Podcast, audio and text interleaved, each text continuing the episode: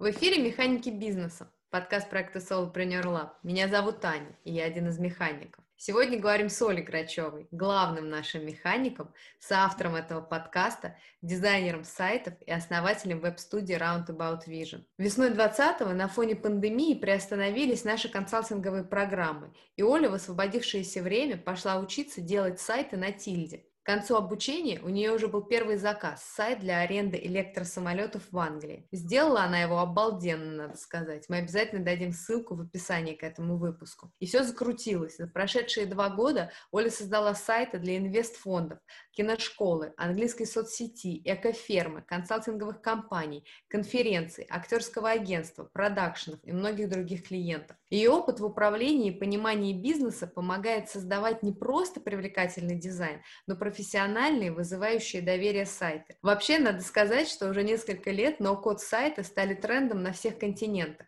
Такие сайты заказывают не только стартапы и таланты, но и состоявшиеся бизнесы и даже огромные корпорации. Поговорим сейчас с Олей об этом подробнее, а также о том, как она принимает решения и добивается своего, что ею движет и почему. Оля, привет! Привет! Расскажи, пожалуйста, сама, что стояло за твоим решением начать обучаться именно дизайну сайтов и почему ты сделала именно такой шаг? Ну, это такой многосторонний как бы, вопрос. Хотелось бы как-то покороче на него ответить. Но на самом деле я э, так или иначе по роду своей деятельности предыдущей, когда я там э, создавала какие-то свои проекты или руководила вот э, теми организациями, в которых я работала, так или иначе, всегда всем э, компаниям и проектам нужны сайты. И сайты всегда, вот в моей практике, это была какая-то боль, потому что, ну, либо надо заказывать дорогую разработку и, ну, как бы, реально очень много денег платить за сайт, не всегда, э, как бы, были на это средства, или надо искать какие-то другие пути. И я перепробовала э, все эти пути. Я пыталась сделать сначала с разработчиком, и на этом у меня полетел мой один из очень крутых проектов онлайн-фотошколы, который я пыталась запустить. Я ее запустила, но, к сожалению, недоделанных разработок на сайте проект не стрельнул так, как он мог бы стрельнуть, потому что реально я его запускала там, в 2005-2006 годах, когда не было еще онлайн-фотошколы, я могла стать вообще первой как бы, лидирующей в этом направлении.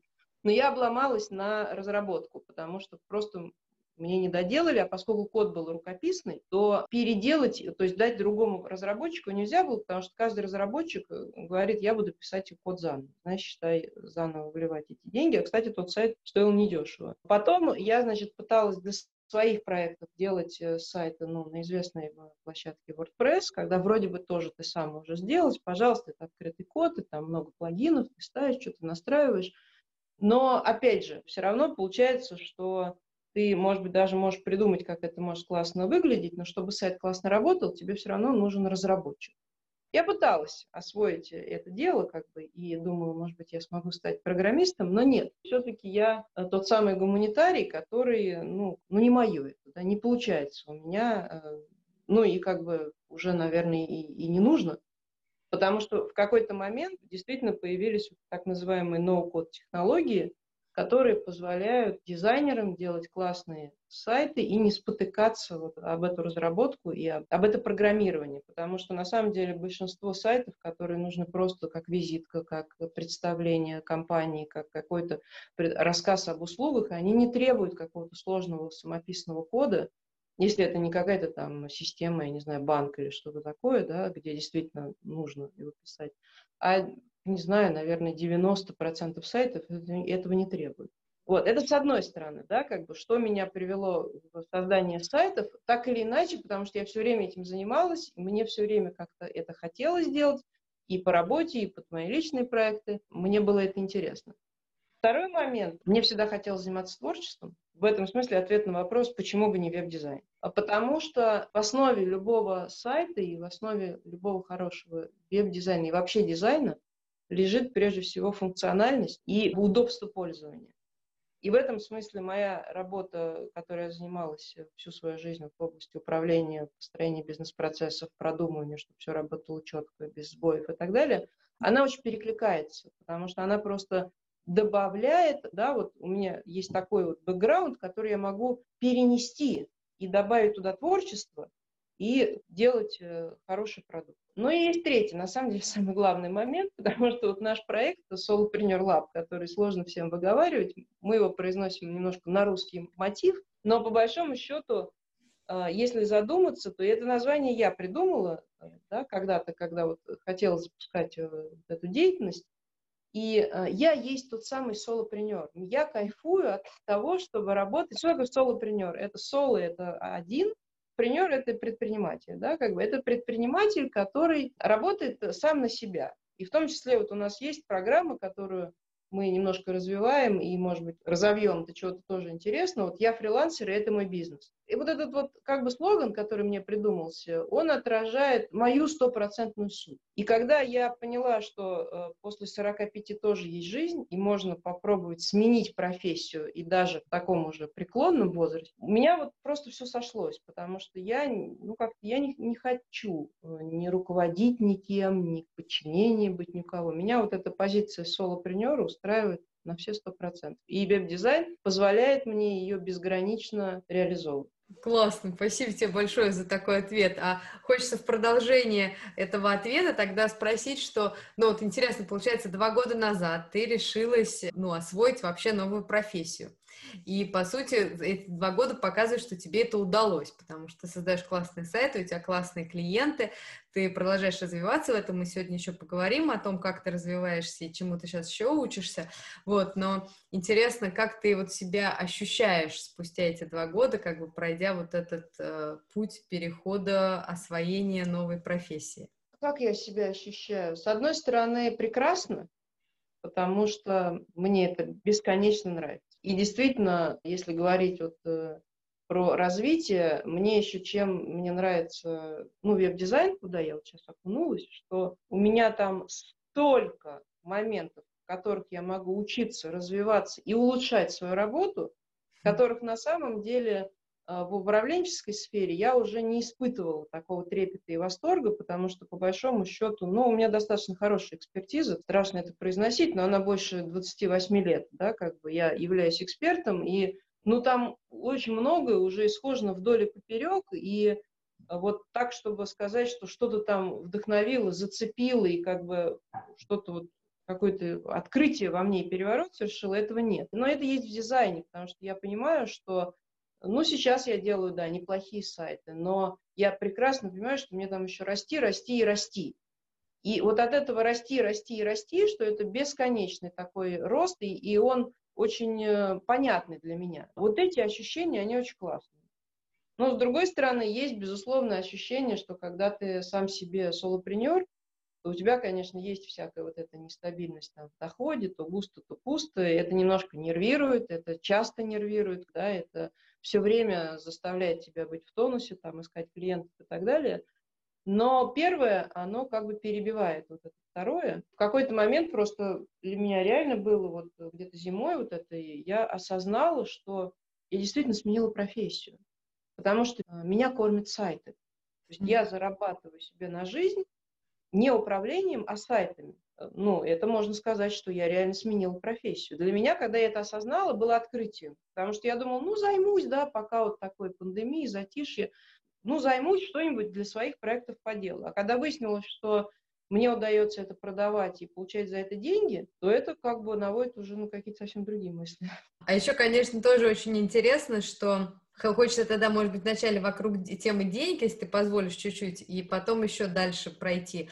Как бы просто интересен еще сам факт. Вот мне, например, было тоже это любопытно, потому что у меня тоже были свои какие-то стереотипы, связанные с э, конструкторами сайтов, и э, было ощущение, что это, ну, так скажем, это какая-то очень простая, легкая и низкооплачиваемая работа. А как бы зная о твоей деятельности, я знаю, что это очень интересная и хорошо оплачиваемая работа. Можешь чуть-чуть рассказать э, про, так скажем, я не знаю, может быть, вот что ты когда заходил и когда ты принимала решение о том, что ты будешь отучиться Тильде и э, думала о том, что ты, как ты будешь использовать потом эти навыки, как вот ты себе, ну, то есть ожидала ли ты сама, что это в итоге будет приносить хороший доход, и будет, будет э, интересная большая работа, и хорошие клиенты, интересные проекты.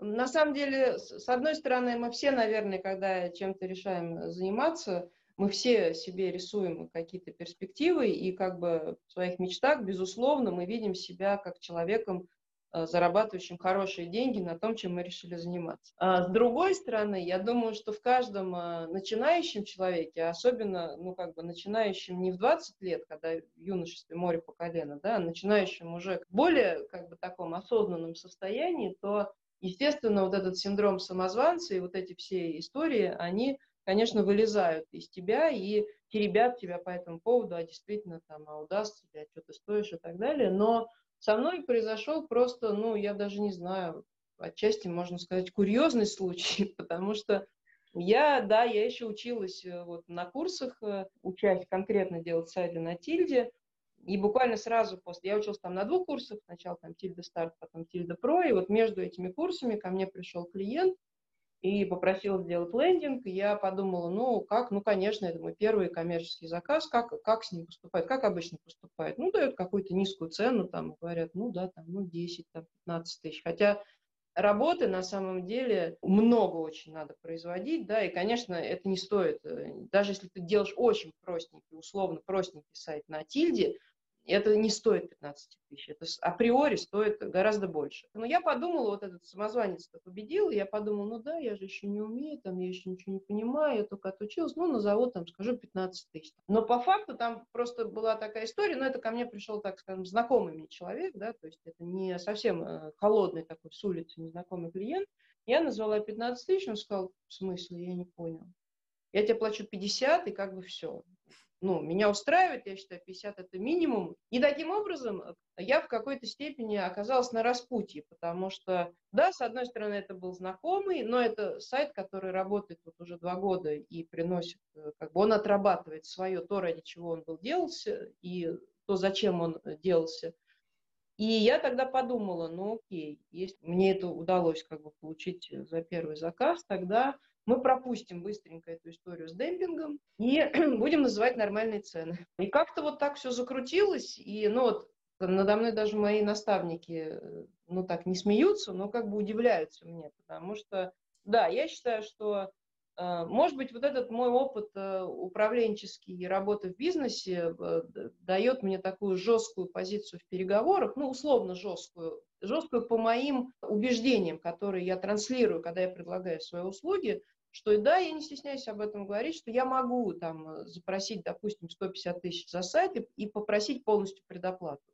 Потому что я считаю, что это нормально. Я всегда могу обосновать человеку, почему это нормально. Дальше, если он не соглашается, мы как-то разбиваем платеж и так далее. Но если вдруг меня слушают начинающие там вот фрилансеры, не начинающие, а продолжающие, но кто до сих пор вырабатывает вот свои отношения с деньгами за заказы, я бы вот хотела всем настоятельно посоветовать, потому что это общий наш рынок фрилансеров как бы выводит на правильное русло. Стараться вообще исключить в своей работе заказы по постоплате. Если не получается стопроцентно получить предоплату, то разбивать, как и я делаю, например, да, что я последний платеж получаю до того, как я передала и сделала полностью работу. Потому что это правильно, это справедливо, потому что мы все равно делаем гораздо больше, если, допустим, перевести даже самую дешевую почасовку, любой человек, который делает сайт, он делает гораздо больше по времени, чем э, выставляется в какой-то ценник.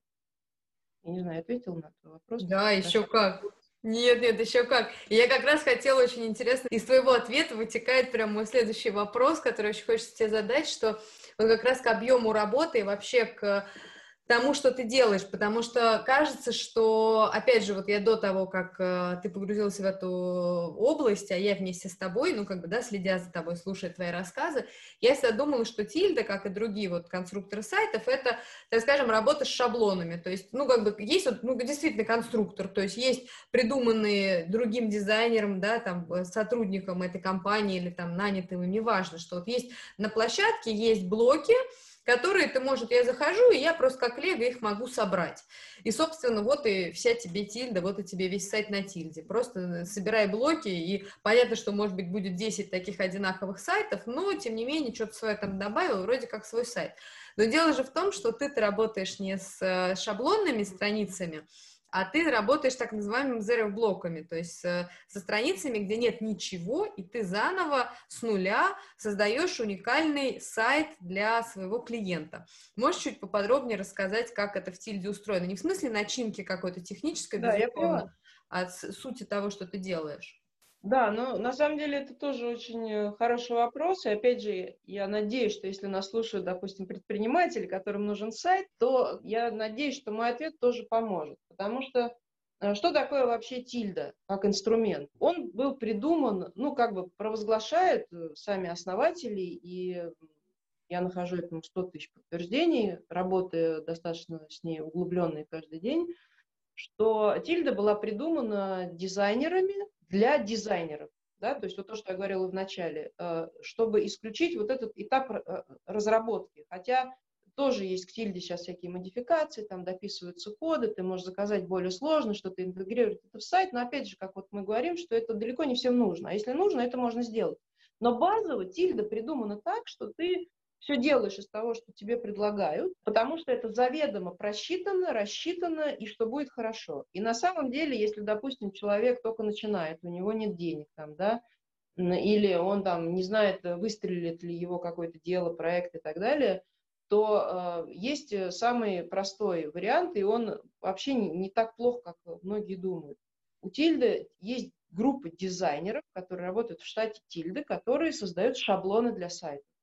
Они разбиты по тематикам, то есть, допустим, ты делаешь сайт по туризму, ты можешь пойти поискать шаблоны по туризму. Ты делаешь сайт как юрист, ты можешь найти сайт э, по консалтингу. Если ты делаешь там, производишь что-то, ты можешь найти шаблон сайта. И э, как бы если ты просто возьмешь этот готовый шаблон, ставишь свои тексты да, в те места, которые за тебя дизайнеры уже определили, вот уже тебе готовый сайт. Его вообще можно реально сделать бесплатно, заплати 500 рублей за пользование тильды там ежемесячно и пожалуйста. Но тебе при этом, да, возможно, твой сайт будет похож немножко на другие сайты, которые воспользуются этим же шаблоном, но, с другой стороны, тебе гарантированно э, твой сайт будет хорошо смотреться, хорошо адаптироваться на всех устройствах, и это будет для старта супер. Это такой вариант. Да? Есть второй вариант.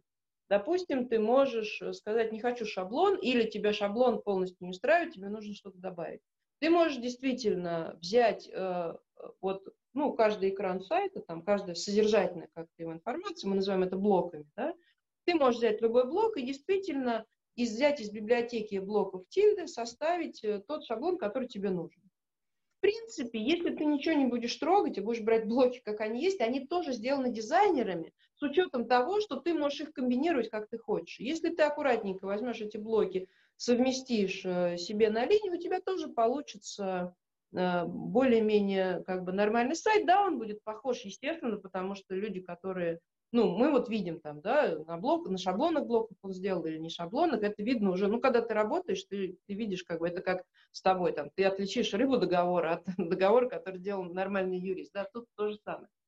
Но, как бы, это тоже путь, да, или можно там опять же, заплатить немного денег и попросить человека собрать тебе сайт из готовых шаблонов. Но, допустим, вот ко мне, если придут, не, не приходили, но я сейчас подумываю такую практику запустить. Да? Если у вас реально мало денег, пожалуйста, придите ко мне, я вам или консультацию проведу, или просто соберу вам э, сайт на, на готовых шаблонах тильда, адаптирую под ваш стиль или под ваши желаемые цвета, потом ваш шрифт, если он у нас есть, и у вас будет нормальненький такой чистенький сайт. Есть еще третья сторона, да, которая, собственно, я думаю, что за что больше всего, конечно, любят дизайнеры тильда. Потому что есть так называемые зероблоки. Да, как выглядит зероблок? В шаблоне выглядит, там все, ты можешь только поменять там текст, картинку, ты не можешь ничего подвинуть, шаблон есть шаблон. Там как есть, так и есть. Да?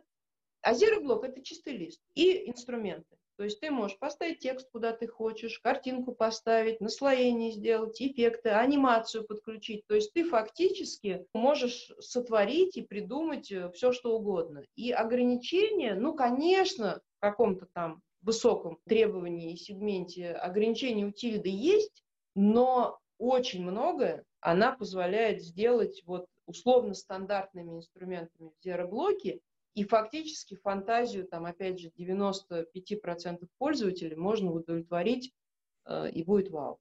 Сейчас подумают, вдруг у нас проплаченный э, подкаст э, Тильде посвящен. А, нет, нет, он не, не проплаченный подкаст. Просто...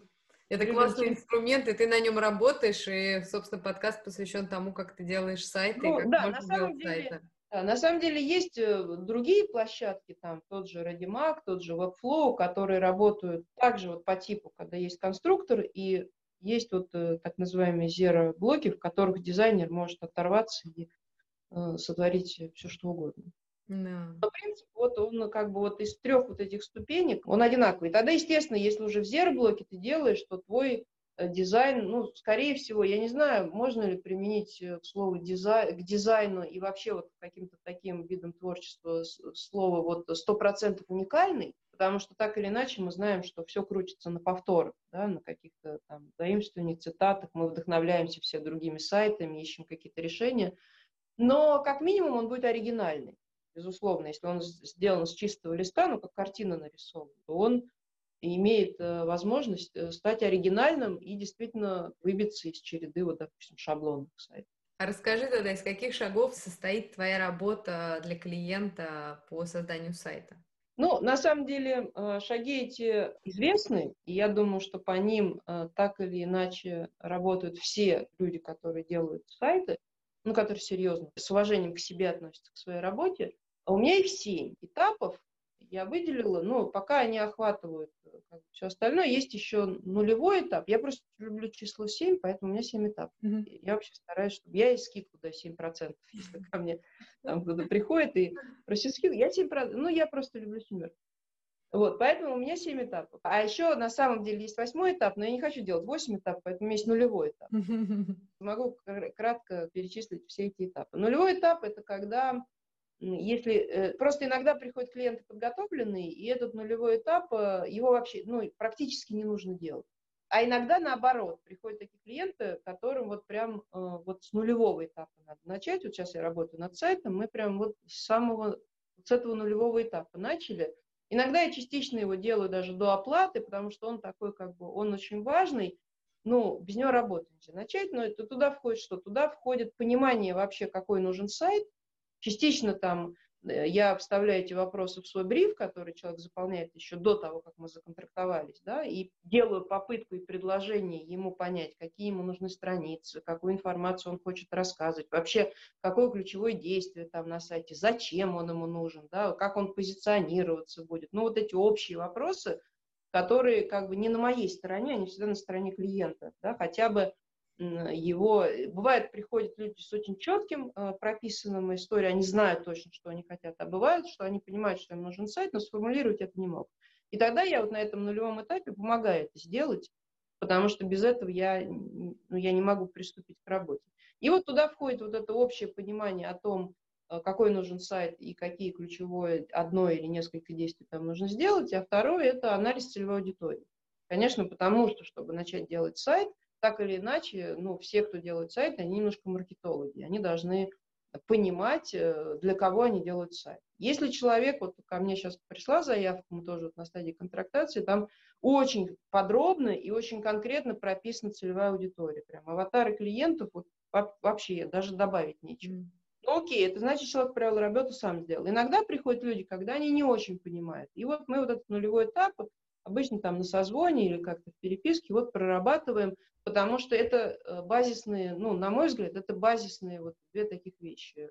Кто твоя целевая аудитория и что ты, собственно, хочешь э, им рассказать. Даже если ты этого не понимаешь, ты, так, ну, ты не поймешь, какой тебе нужен сайт. Когда мы с этим более-менее разбираемся, то вот наступает, собственно, семь этапов. Первый этап – это структура.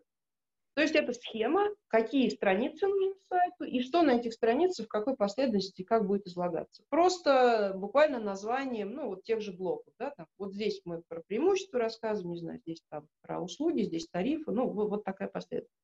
Иногда, опять же, приходят клиенты, которые уже сделали эту структуру, да, о них уже готовы. Чаще, ну, ко мне, по крайней мере, приходят люди, которым нужна помощь, потому что я это воспринимаю именно как помощь, потому что на самом деле, если ты никогда не делал сайты, то тебе не так просто сообразить, а что там вообще должно быть. Поэтому я часто прям беру эту работу на себя, делаю структуру, и человек уже, когда видит, я прям выкладываю это в виде схемки, вот странички, и что в них входит, и человек, когда это видит, он может к этому отнестись и сказать, нет, слушай, давай вот добавим страничку, или это мне не надо, вот тут поменяем местами, тут добавим, перенесем. То есть это начинается конструктивный диалог. После того, как мы утверждаем структуру, я делаю прототипы всех страниц. Прототип – это когда мы делаем, э, как бы набрасываем страничку, но в черно-белом варианте и без подробностей. Допустим, там, где должны быть фотографии, там просто серые квадратики. Где должны быть тексты, мы вписываем текст. Иногда между вот этим этапом структуры и прототипом есть еще бывает этап текстовый прототип. То есть когда сначала пишется текст для сайта, а потом он на прототипе раскидывается по блокам ну и выделяются там заголовки, какие-то фактоиды, то есть ты иногда получаешь, вот как сейчас я получила, просто два листа вордовского текста, mm. да, и я его, э, э, собственно, во время прототипа, я его раскидываю на так, чтобы этот текст был читабельным, ну, потому что нет смысла, хотя у меня такие клиенты были, нет смысла просто вордовский текст переносить на сайт. Зачем? Можно Word отправить. Да? На сайт нужно э, это трансформировать таким образом, чтобы это легко считывалось да, и воспринималось, потому что люди, ну, никто не любит читать э, тексты, написанные мелким шрифтом, ну, зачем, ну, на сайт точно надо. На, наша задача как дизайнеров – трансформировать эту простыню текста, как его называют еще кирпич, кирпич текста, превратить его в нечто понятное, осмысленное и логическое изложение, в том числе мы работаем там с размерами, со шрифтами, с расположением, ну и с композицией и так далее. Мы утверждаем этот прототип, и на прототипе, опять же, еще важно, что когда ты раскидываешь вот текст, делая акценты, то клиент тоже вносит правки, естественно, потому что он тоже понимает эти акценты, и он там, допустим, не знаю, хочет сместить какой-то акцент, да, может быть, что-то не попасть, там, не точно. Ну, в общем, тут вот какие-то уже детальные такие вот э, проработки идут.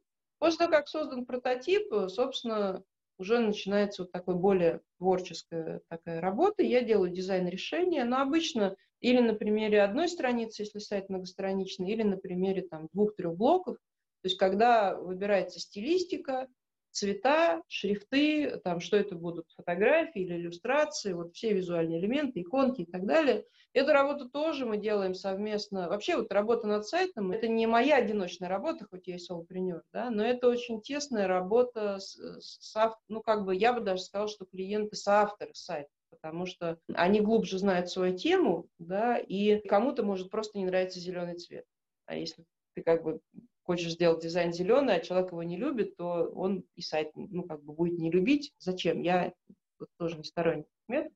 Поэтому прежде в процессе, так скажем, этого дизайна решения, еще вот на этапе прототипирования, э, мы подбираем референсы, клиент присылает, я подбираю, мы их обсуждаем, и как бы вот уже из референсов становится понятна стилистика, да, вот как я хочу. Потому что человек тоже, какой ты хочешь сайт?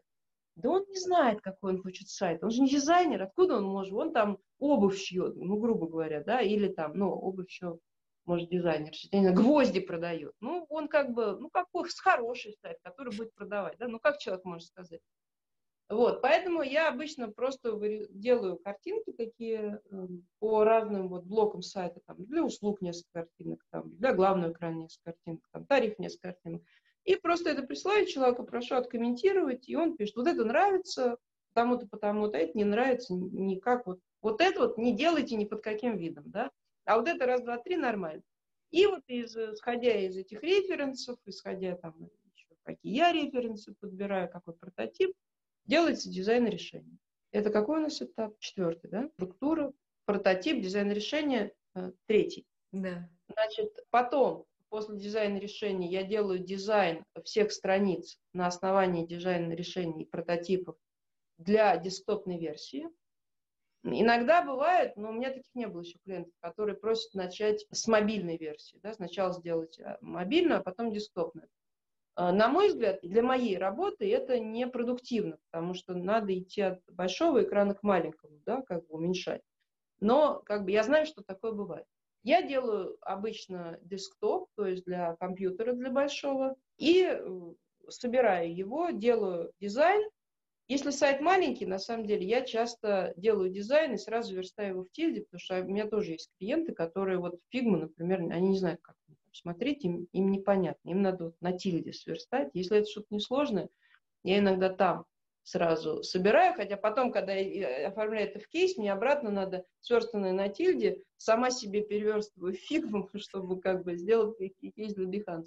Вот э, четвертый этап, да, значит, э, делается дизайн для десктопа, мы его согласовываем, утверждаем, потому что иногда что-то вылезает, там в процессе клиент может дописывать какие-то тексты, у него появляются какие-то идеи, надо добавить какой-то блок и так далее. Когда мы э, утверждаем дизайны всех страниц э, десктопной версии, я перехожу к адаптации на мобильнике. Потому что если, допустим, мы берем стандартный блок тильда, его не надо адаптировать, за меня уже сделали эту работу, он адаптируется практически идеально там, на все экраны. А если мы работаем в Zero-блоке, то мне надо этот э, блок, который я сделал, повторить еще четыре раза, уменьшая экран.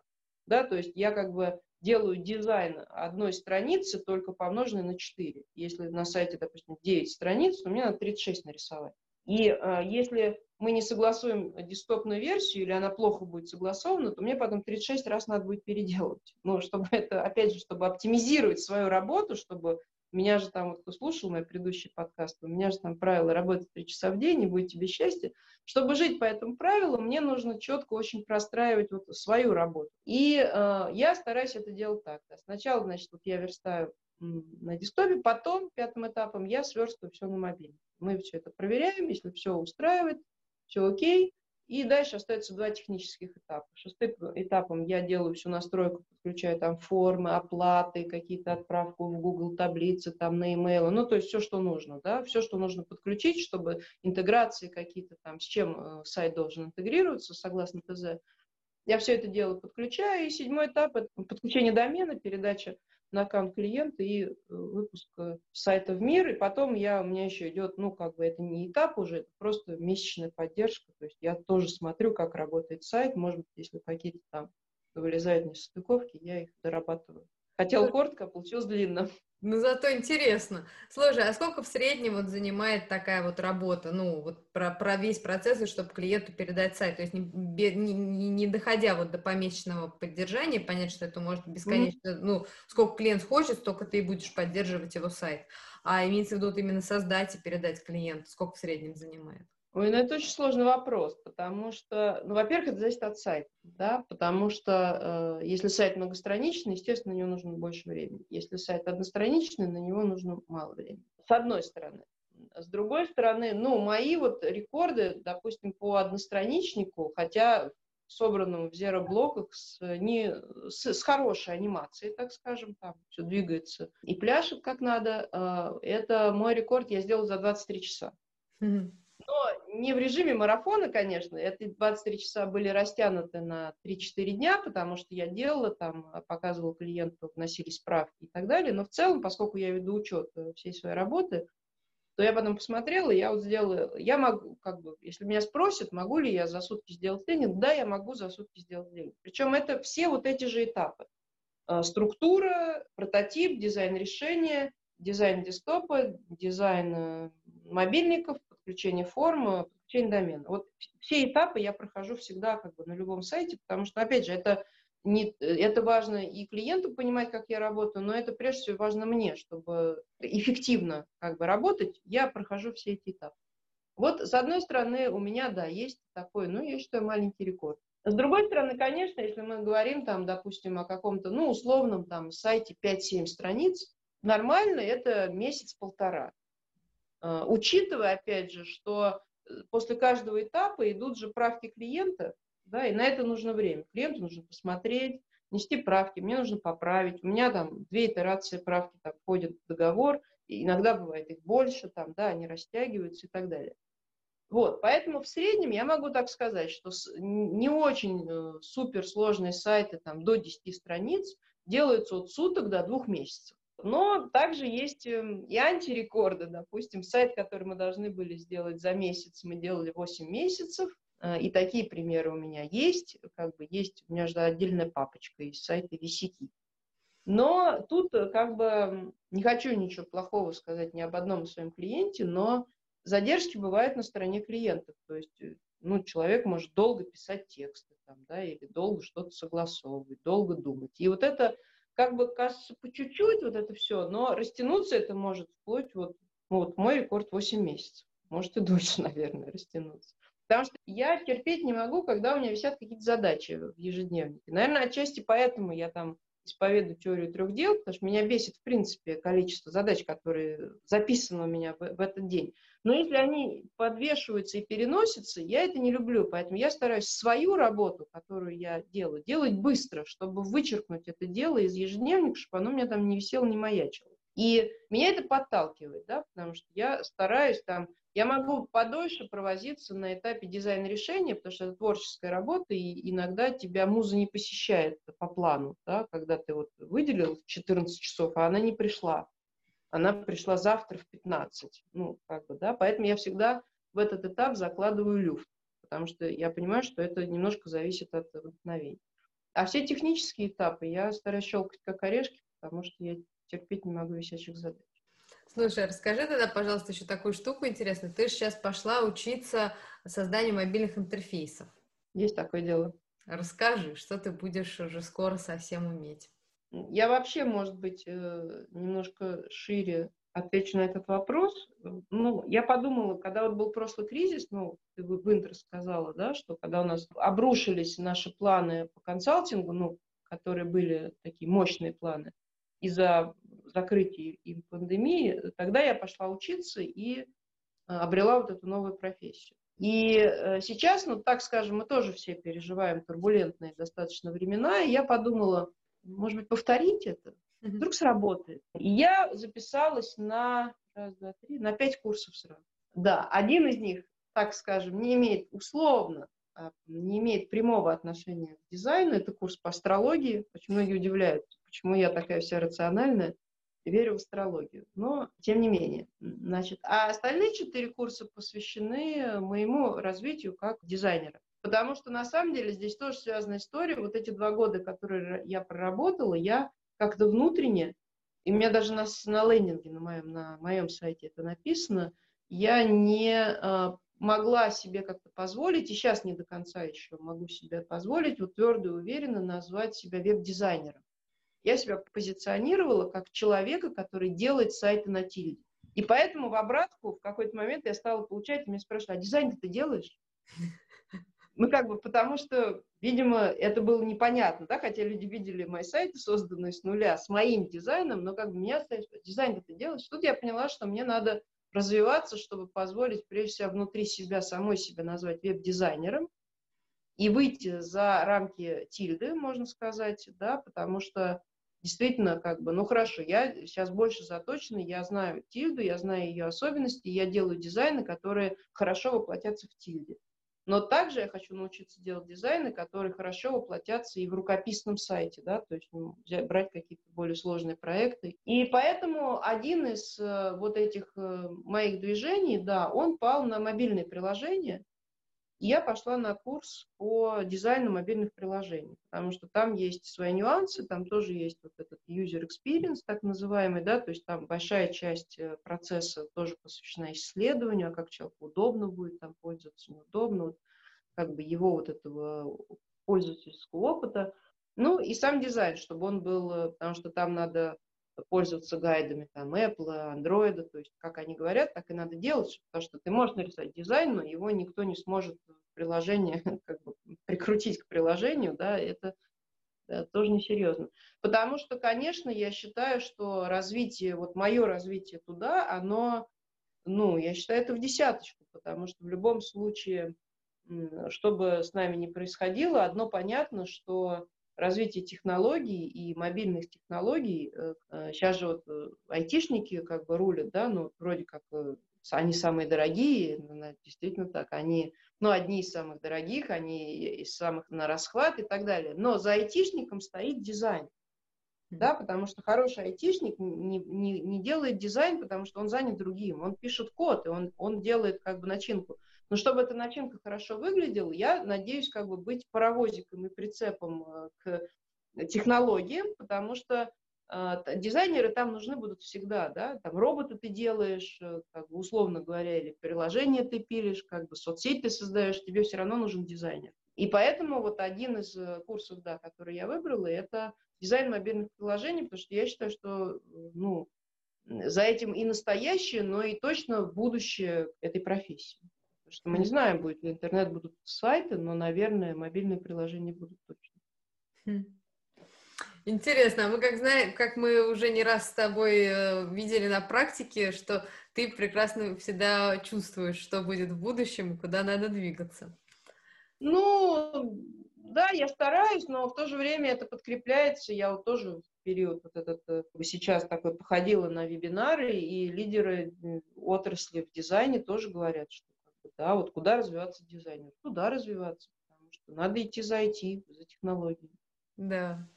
Слушай, а скажи, пожалуйста, а в чем, как ты считаешь, сила твоих сайтов?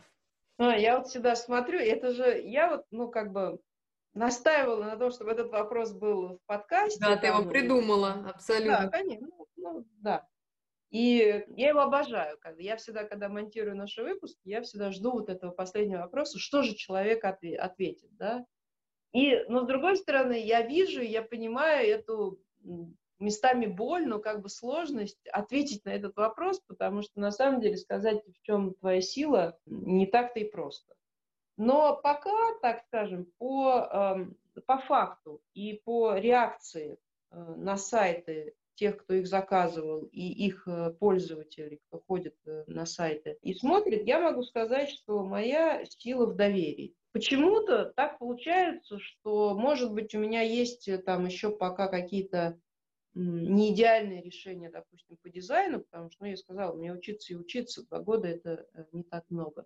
Но что точно есть, в любом моем сайте, который я делаю, ему доверяю. И я сама всегда хочу делать сайт так, чтобы вот его хотелось потрогать и как бы понять, что за ним стоит вот какая-то качественная, теплая, мягкая и уютная вещь. Даже если мы делаем там сайт, посвященный, я не знаю, слиянием и поглощением, каким-то защите от мошенников, да, ну, как, тематики же разные бывают, но все равно э, я стараюсь сделать так, чтобы в первую очередь сайту доверились. Потому что если довериться сайту, доверится и компании, которая за ним стоит.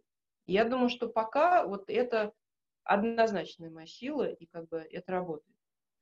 Да, слушай, я правда, я с тобой абсолютно согласна, потому что, я правда, у тебя сайты, твои сайты оставляют ощущение, что за, как бы, ну, если я захожу на сайт, я как будто бы захожу в гости вот там к этому профессионалу или там к этой компании, к этому фонду, к этому там продакшену.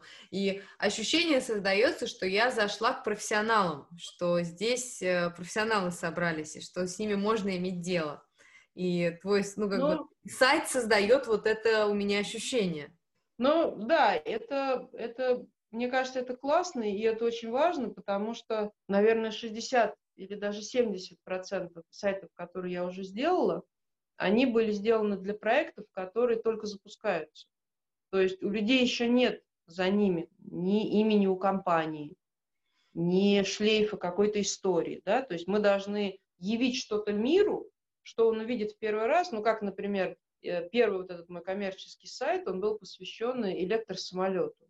Электросамолетов вообще в мире нет. Это первый Сайт, мы сделали сайт, посвященный сервису полета на этом самолете. Это первый официально зарегистрированный в Европе электросамолет. Это вообще новое, да, надо довериться и летать на нем и так далее. И нам нужно было сделать сайт, а мы делали сайт для потенциальных инвесторов этого проекта. То есть они должны были посмотреть наш рассказ об этом и довериться тому, чтобы вложиться в этот проект. А, и это, кстати, сработало. Именно потому, что э, как бы, когда ты делаешь сайт для какой-то компании, которая 150 лет на рынке, ну, как бы ее опыт просто классно уложи, упакуй, и вот тебе доверие, да. А у меня так получилось, но и мне это очень нравится, что я делаю, вот большинство сайтов, которые я сделала, это для компаний, у которых нет ничего за спиной. И когда я слышу отклики, когда мне рассказывают, ну, я вижу, во-первых, некоторые там, я мониторю сайт, я вижу, что им приходят заявки с сайтов, то есть люди пользуются, люди смотрят, люди отправляют там. Опять же, это есть просто услуги с альпаками погулять, а есть, э, опять же, вот про те же электросамолеты, это люди сдают в аренду вот эти электросамолеты школам, которые учатся. Ну, там один самолет как бы стоит, э, не знаю, сколько там, 500 тысяч фунтов, ну, то есть это, не знаю, может, даже миллион, но это, то есть это большие деньги.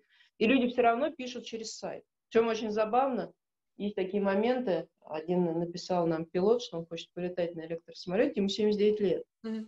То есть сайт понятен и молодым, потому что у меня есть проекты, которые я сделала, рассчитаны на целевую аудиторию 20-летних, Но также вошел 79-летний дедушка, разобрался, отправил заявку, то есть он как бы, ну, я стараюсь их делать удобными, да, чтобы было удобно ими пользоваться, но, конечно, вот это вот доверие, да, это... Я, я вообще сама стараюсь доверять, и это, это какой-то вот у нас было вот несколько подкастов до этого, да, про принципы, что хорошие компании строятся на твоих базовых принципах. Вот у меня в доверии это базовый принцип, и, наверное, мне как-то его удалось э, вообще доверие и вот такая как бы доверяют, когда видят за этим какую-то основательность. Это вот то, что я тащу из своего предыдущего управленческого опыта, да, когда я там строила основательные структуры, которые работали и после моего ухода, да, и во время, да, я работала 3 часа в день, а они работали 24 на 7, то как бы вот это я перетащила сюда, и мне как-то это удается проникнуться в каждый проект, чтобы понять его вот суть какую-то и переложить это в дизайн. И тогда возникает это доверие. Хм. Нескромно это все звучит, но это реально так. Здорово, здорово. Оль, спасибо все большое за этот разговор. Ну, пожалуйста, да, я очень болтлива, но надеюсь, что я что-то полезное, интересное рассказала, хотя я старалась говорить быстро, хотя меня часто обвиняют, что я говорю медленно. Но я очень надеюсь, что если кому-то это полезно. Уверена, что так и будет. И спасибо огромное всем, кто нас слушает, смотрит. Оставляйте обязательно свои впечатления в комментариях. Нам все очень интересно и важно. И приходите к Оле Грачевой делать сайты. Я всегда рада.